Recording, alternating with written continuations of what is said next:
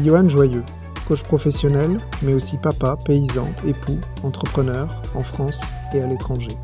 Sur la piste, je parle à des professionnels de ce qu'ils ou elles font, de leur fonctionnement, de ce qui les inspire. Point commun? Se poser des questions, une forme de retour à soi, ou faire des choses qui ont de l'impact. Ensemble, nous les écoutons réfléchir sans jamais chercher à les faire rentrer dans une case. Le ton, le fond, vous ne l'entendrez nulle part ailleurs. Ma promesse? En pistant mes invités, je vais vous aider à faire de nouveaux liens entre des idées, autant de fils à tirer pour trouver votre propre piste. Format plus court, mais toujours avec l'approche typique de la piste, j'échange aujourd'hui avec Laura Raymond, qui co-dirige l'agence Gangster à Paris. Je l'ai accompagnée sur du coaching en 2022. Elle est ici car, comme elle le dit si bien, l'intime dans le professionnel, c'est merveilleux. Dans notre échange, j'aime l'entendre s'emparer des questions, plonger profondément dans la réflexion et toujours ressortir de l'eau avec des idées nouvelles et percutantes. Et j'aime bien la voir montrer les ressorts de son fonctionnement entre quelque chose de très intuitif et aussi très rationnel. Nous avons enregistré la conversation à distance durant l'été 2022.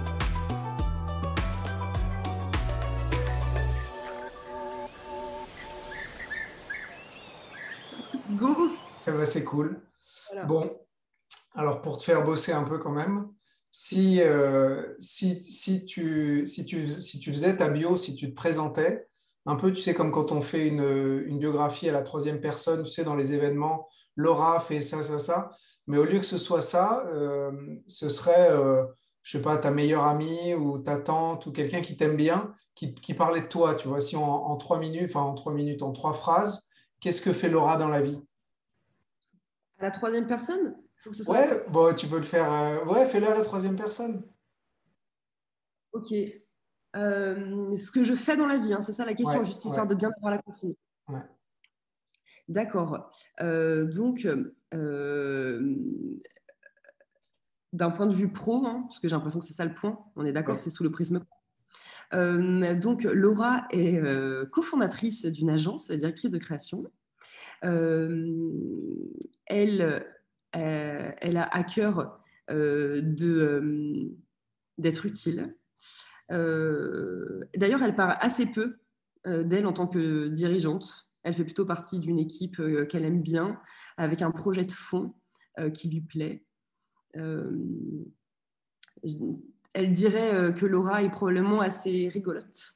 Et même si le mot rigolo, je trouve qu'il y a un truc un peu enfantin, on dirait Laura a un, peu d'esprit et aime bien ne pas faire comme les autres. Et parfois, ça lui coûte beaucoup de ne pas faire comme les autres. Et d'un point de vue pro, euh, elle est à l'écoute. Euh, et euh, voilà. Je trouve qu'il est compliqué cet exercice à la troisième personne. C'est une manière de se vendre, mais pas vraiment soi. Je crois que je le ferais plus facilement à la première personne d'ailleurs. ok, bah écoute, je, je, prends le, je prends le conseil. Peut-être que.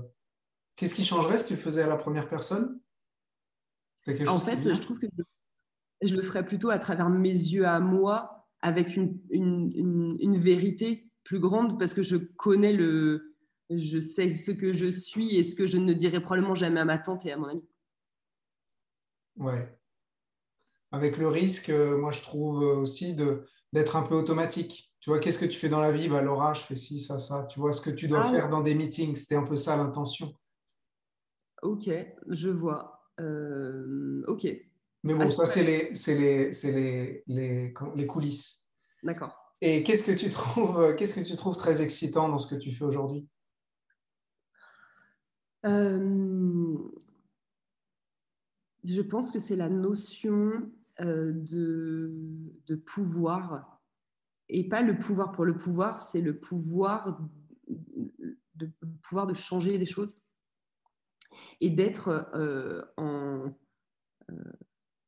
d'être vachement connecté avec euh, la, possibilité de faire des choses. En fait, euh, tu es ton propre chef.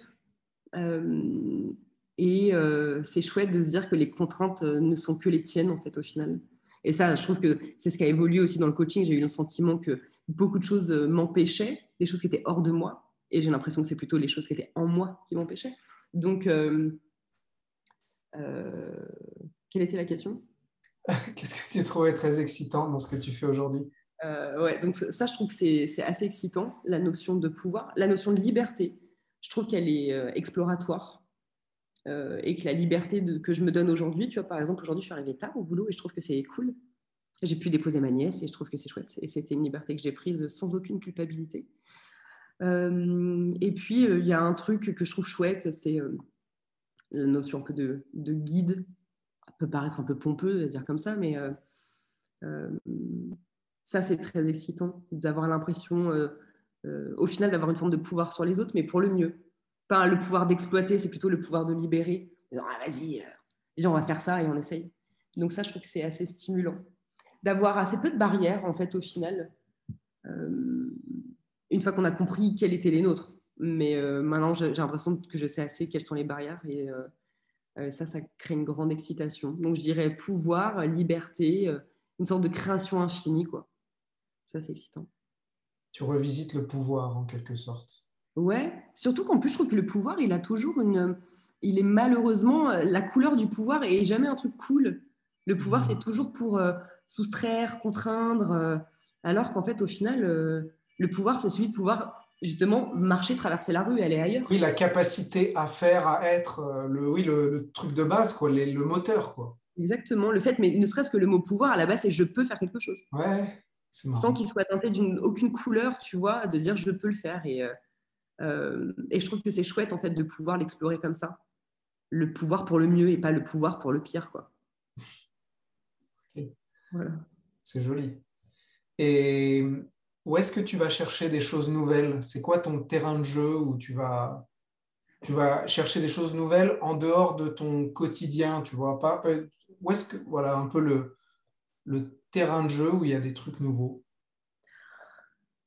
Alors sans, euh, sans hésitation, je dirais le récit des gens.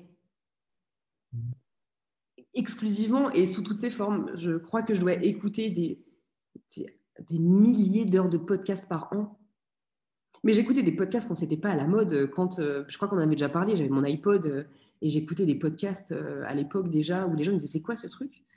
Voilà. Mais en fait, au final, c'était écouter le, récit d'autres, de vie que j'aurais jamais, de risques que j'ai jamais pris et de courage que j'aurais pas non plus probablement. ça. Et je me remets à la lecture un peu parce que je me dis que c'est quand même cool. Cette, au final, c'est davantage ton rythme quand tu lis. Mais c'est ouais, là-dedans. Je trouve que c'est le truc le plus inspirant qui existe. Et c'est pour ça que j'adore les relations intimes. Et je trouve que l'intime dans le professionnel, c'est euh, merveilleux. Je trouve qu'on a, on a vachement dissocié ça pendant longtemps. Euh, et alors qu'au final, j'ai l'impression que pour bien comprendre les gens qui t'entourent, il faut comprendre qui ils sont. Et pour comprendre qui ils sont, c'est savoir qui t'aime, comment tu vas, est-ce que tu te sens bien chez toi. Euh, et voir le monde un peu à travers leurs yeux, quoi. Ouais, exactement. J'ai l'impression que c'est le seul truc qui, pour aller, pour aller chercher euh, quelque chose de nouveau, il n'y a que les gens qui, feront, qui auront les vies n'as jamais. Quoi. Tu vois, ce. Voilà, c'est. Euh, tu as essayé les audiobooks du coup? Ouais, bien sûr. Ah oui? Donc quand tu dis lire, c'est lire en audio? Non, non, non. Euh, mais pas, pareil, à l'époque, sur mon iPod, au tout début, il y avait des audiobooks et j'adorais. Et même, je dirais même, ça a commencé bien avant, quand j'étais étudiante j'écoutais euh, des. Putain, je me rappelle sur France Bleu, parce que je suis une femme de radio, euh, le soir, il y avait un mec qui euh, lisait des extraits de bouquins à la radio. Merveilleux. Avec cette voix, tout le. Il actait un peu ce truc-là, voilà. donc, ouais, les, audiobooks, je, je l'ai fait. mais je peux écouter des. Je trouve que on en a parlé longtemps, hein, le, le, pouvoir des mots, quelqu'un qui te parle à l'oreille, qui te raconte un truc. tu as l'impression d'être dans une confidence incroyable, quoi. Euh, et il y, a des, il y a des épisodes de podcast dont je me souviens encore, que j'écoutais il y a des années et auxquels je pense très souvent. Tu vois? Donc, euh, je trouve que c'est comme si tu rencontrais quelqu'un à la terrasse d'un café. Et euh, de tous ces gens que tu rencontreras jamais. Peut-être même plus intime que la terrasse de café, parce que souvent, c'est des formats un peu non censurés ou assez bruts, quoi, alors qu'à la terrasse de café, j'imagine qu'on se prépare, non? À la terrasse d'un café, moi, j'ai l'impression que si tu es dans la discussion, tu es seul au monde. Tu vois? Mais euh, probablement pas à Paris, on est les uns à côté des autres et que tu as peur qu'on mm. te surprenne. Mais normalement, dans un café classique où ah on est bien, tu vois. Au euh, comptoir. ouais, je pense que tu peux avoir des, euh, des, des discussions hyper privées, très intimes. voilà. Et d'ailleurs, je trouve que l'intimité, c'est absolument. Je trouve qu'on associe le mot intimité à un truc qui pourrait être. Euh, qui est souvent associé à une forme de sexualité, à la vie privée. L'intimité, je trouve que tu peux être très intime avec des gens que tu touches jamais. Tu vois et, euh, et, je trouve que c'est un mot que parfois on a du mal à prononcer comme si ça, ça appartenait, à la sphère euh, très privée familiale. Moi, j'ai l'impression que tu peux mettre de l'intimité dans, dans, tout. Dans une réunion, tu peux mettre de l'intime. Tu vois Et c'est plutôt connaître le sentiment de quelqu'un à un moment précis. J'ai l'impression que c'est ça l'intimité, savoir ce que l'autre ressent au moment où on se parle, tu vois. Hmm. Et est-ce que tu as des techniques, euh, tu, tu, le fais de manière intuitive, par exemple dans une réunion, ou l'intime, tu l'amènes, tu l'amènes, euh, enfin tu vois, tu as des techniques quand même conscientes parce que c'est un besoin ou je sais pas. Eh ben, c'est une bonne question. Je te dirais que je crois que comme c'est quelque chose que j'aime bien, je dois probablement l'initier assez facilement où j'ai tendance à commencer par exemple une réunion avec, euh, avec un truc un peu perso, suffisamment bien dosé pour que ça ne mette pas les gens mal à l'aise, tu vois. Euh, mais j'emmène toujours les gens sur le terrain de, du, personnel et encore, je trouve maintenant encore plus les clients qu'on peut avoir qui, euh, après le confinement, ont donné beaucoup d'intime malgré eux. Tu connais leur intérieur, tu connais leurs enfants. Tu peux aller sur ce terrain, c'est plus trop glissant, tu vois. Euh, après, des techniques conscientes, j'aurais tendance à dire que c'est un peu inconscient ce que je fais et que parfois, je me demande si ça va passer, tu vois. Parfois, je lance des trucs et je me dis, oh, est-ce que ça passe? Mais ça passe tout le temps. Mais en fait, j'ai l'impression que l'intimité, c'est parler des autres et les, les, gens adorent parler d'eux. Donc, si tu te reposes la question de savoir euh, qu'est-ce qu'ils ressentent, comment ils vont en ce moment, je sais pas, j'ai l'impression que les, gens qui ne veulent pas te répondre, ils, changeront de question, mais jamais ils te diront cette question est trop intime. oui, il te, prendre. ouais, au pire, ils ne répondent pas. Exactement, ils dévient, et puis voilà. Mais d'ailleurs, s'ils dévient, j'ai tendance à les ramener un petit peu. Euh, je choisis la manière dont je le fais, mais euh, j'ai l'impression que l'intimité euh, vient complètement euh, déciloter, je trouve, les relations et je trouve que tu peux être très intime avec ta boulangère hein, qui te voit arriver le matin la gueule en vrac. Tu commandes des choses avec elle. Et si elle sait très bien que si tu achètes 5 pains au chocolat, c'est que probablement vous êtes plusieurs à la maison, tu vois. Tu donnes des infos de toi toujours un peu. Et je sais pas, j'aime bien imaginer la, vie des gens.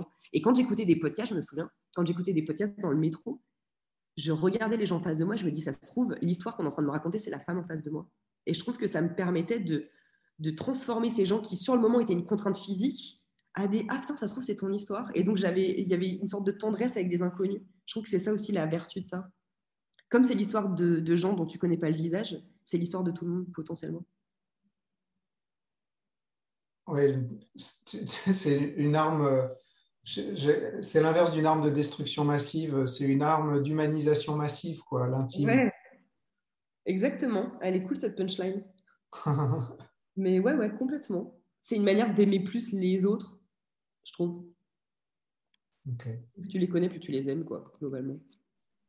J'ai une dernière question sur ce, sur ce, thème-là, euh, enfin sur cette partie-là, euh, qui est un peu différente, mais euh, quel est ton poison? Ah, Ça, c'est une question de trapenard, ça. quel est mon poison?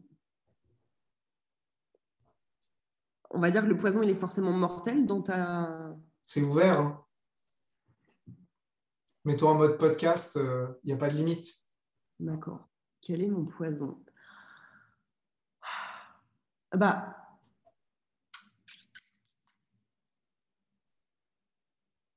Bizarrement, il n'y a rien qui me pop vraiment comme si. Pour moi, le poison, ce serait forcément un risque, un très très grand risque. Tu vois? Et là, si j'explore les très très grands risques autour de moi, je pourrais te dire, il y a eu le tabac, qui est plus, un poison. Et là, quand même, là, je crois que le premier truc que j'ai eu en tête, c'est le Nutella. Bon, au final, je trouve qu'on lui. Euh, c'est OK. Enfin, tu vois, je trouve que au vu des risques qui existent dans le monde, le Nutella, ça me semble vraiment dérisoire. Euh, probablement. Euh, les autres, le poison, c'est les autres. C'est ce que tu aimes et ce que tu détestes à la fois. Je trouve que ça serait. Ma, ma, volonté ou ma, ouais, ma volonté à, à, rendre les gens heureux. Tu vois, ça devient cette sorte d'injonction. Et du coup, moi, ça me fait penser à. Dans le poison, il y a aussi la dose. Tu sais, c'est la dose qui fait le poison, on dit parfois. Il y a un peu ça, c'est comme le Nutella, t'en prends un peu. Toi, tu cherchais le truc mortel euh, qui te. Le, le, comment on appelle ça enfin, Ces poisons très forts. Mais là, tu es plus sur des poisons où euh, les autres, s'il y en a trop. Ou... Ouais, je dirais que, ça, en fait, au final, c'est moi avec les autres le poison. Tu vois C'est pas les autres. C'est moi avec les autres le poison. C'est qu'à vouloir être, tu sais, cette personne exceptionnelle, inspirante, euh, tu deviens parfois, euh, tu sais, c'est la fameuse blague qui va trop loin. Tu vois, un peu ce truc de parce que tu as envie de briller et que tu as envie d'être utile, tu utilises les gens comme un moyen. Tu vois et, euh, et en fait, tu leur fais pas forcément du bien. Alors que le projet de base était bien, la manière d'y arriver est pas top, tu vois. Donc, dans cette, euh, tu vois, dans euh, objectif de dire, OK, j'ai envie d'avoir du sens dans la vie des gens, j'ai envie de faire ce fameux être de lumière dont je te parlais. Bah, en fait, parfois, tu emmènes les gens, ils n'ont pas du tout envie d'aller. Tu pars du principe que tes désirs et ta volonté de bien faire, les gens sont contraints d'y adhérer. Tu vois? Comment ne pas adhérer à la semaine de 4 jours? Tu vois? Et je, laisse même pas l'option dans mon esprit au fait que ce soit que ce soit pas possible. Donc, je pense que peut-être au final, mon plus grand poison, euh, c'est euh, c'est moi avec les autres. C'est pas tant les autres, c'est moi avec les autres. Ou euh, ce que ce que je fantasme qu'ils projettent sur moi, soit un être de lumière, guide-nous, alors qu'en fait, eux, euh, ils ont rien demandé, quoi. Ils étaient très bien, tout allait bien, tu vois. Donc, euh, la, le fantasme de l'importance très, enfin, de, de l'importance supposée de mon être vis-à-vis des autres. Le poison, c'est probablement ça. Voilà. Et donc, au final, le poison, il n'est pas du tout exogène, il est complètement en moi, quoi, tu vois. Et donc, je n'accuserai personne parce que j'ai l'impression que tant que tu n'ouvres pas la bouche et que tu décides pas, personne ne te fait avaler quoi que ce soit, tu vois. Alors que ce qui est en toi, bah, tu as du mal à le faire sortir de toi, tu vois. Et c'est probablement ça, en fait, la grande menace, la très, très grande menace. C'est ce dont tu ne peux pas te débarrasser, toi-même. Chiant, tu vois. Voilà. Je sais pas si c'est très clair, cette réponse. Moi, je trouve ça très clair, en tout cas, et très... Tu as pris des, des, petits détours pour, euh, pour euh, délivrer une punchline, quoi. Le poison, c'est toi. Ah, c'était même un peu attendu, ça fait chier, quoi. Tu vois, j'aurais voulu sortir un autre truc, mais voilà. Mais pour le coup, je crois que c'est, je, me sens euh, euh, tristement euh, vrai dans ce que je viens de te dire, tu vois. Après cet échange, je repars avec mon réservoir de lumière bien rempli. La conclusion me semble toute trouvée quand Laura dit qu'être lumineuse a ses parts d'ombre. Je pense à plein d'exemples où les bonnes intentions ne sont pas forcément positives pour euh, les autres. Euh, trop tirer son équipe peut inhiber, faire de l'ombre ou rendre passif. Et des avancées concrètes, euh, sociales comme la semaine de 4 jours peuvent aussi avoir des effets de bord et ne pas être souhaitées par tout le monde. Comment éclairer le chemin tout en accompagnant? Je crois que c'est ce que Laura propose, peut-être inclus dans cette notion qu'elle porte de management féminin et non au féminin, et si la différence entre les deux formules ne vous saute pas aux yeux, je vous laisse le soin de lui demander. La piste cherche à mettre en lumière des chemins différents, des conversations authentiques et des petits détails qui changent tout. Si une idée ou une envie de défricher une nouvelle piste vous est venue à l'écoute de cet épisode, je n'ai qu'une demande à vous faire. Partagez-le directement avec des collègues, des proches, et prenez un temps pour dire ce qui vous a touché. À bientôt!